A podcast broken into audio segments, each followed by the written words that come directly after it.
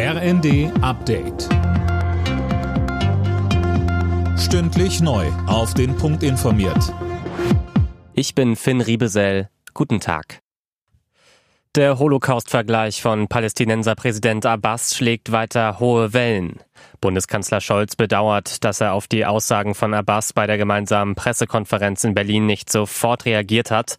Abbas hatte Israel gestern vorgeworfen, einen dutzendfachen Holocaust an den Palästinensern verübt zu haben. Regierungssprecher Steffen Hebestreit sagte dazu, Der Bundeskanzler ist empört und entsetzt über die Worte von Herrn Abbas. Eine Relativierung des Holocaust mit seinen mehr als sechs Millionen Toten ist völlig unakzeptabel. Dies auch noch auf deutschem Boden zu tun, unentschuldbar. Der Bundeskanzler verurteilt die Äußerung von Herrn Abbas auf das Schärfste. Sachsen ist in puncto Bildung weiter Spitze. Laut einer Studie des Instituts der deutschen Wirtschaft hat der Freistaat das beste Bildungssystem in Deutschland.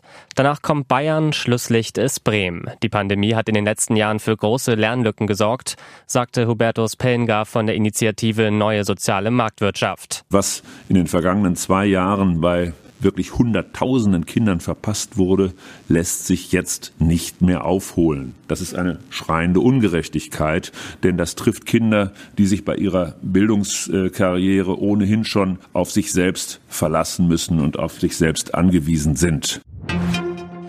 In der Gaskrise spielt der Energiekonzern Uniper eine zentrale Rolle. Zahlen aus dem ersten Halbjahr zeigen jetzt, wie angeschlagen der Konzern ist. Demnach hat er 12 Milliarden Euro miese gemacht. Mehr als die Hälfte davon hängt mit den gedrosselten Gaslieferungen aus Russland zusammen. Auf dem Verkehrsgerichtstag in Goslar geht es heute unter anderem um Cannabis. Die Experten diskutieren über höhere Grenzwerte im Straßenverkehr. Weitere Themen sind Sicherheit von Radfahrern und Haftungsfragen bei E-Scootern. Alle Nachrichten auf rnd.de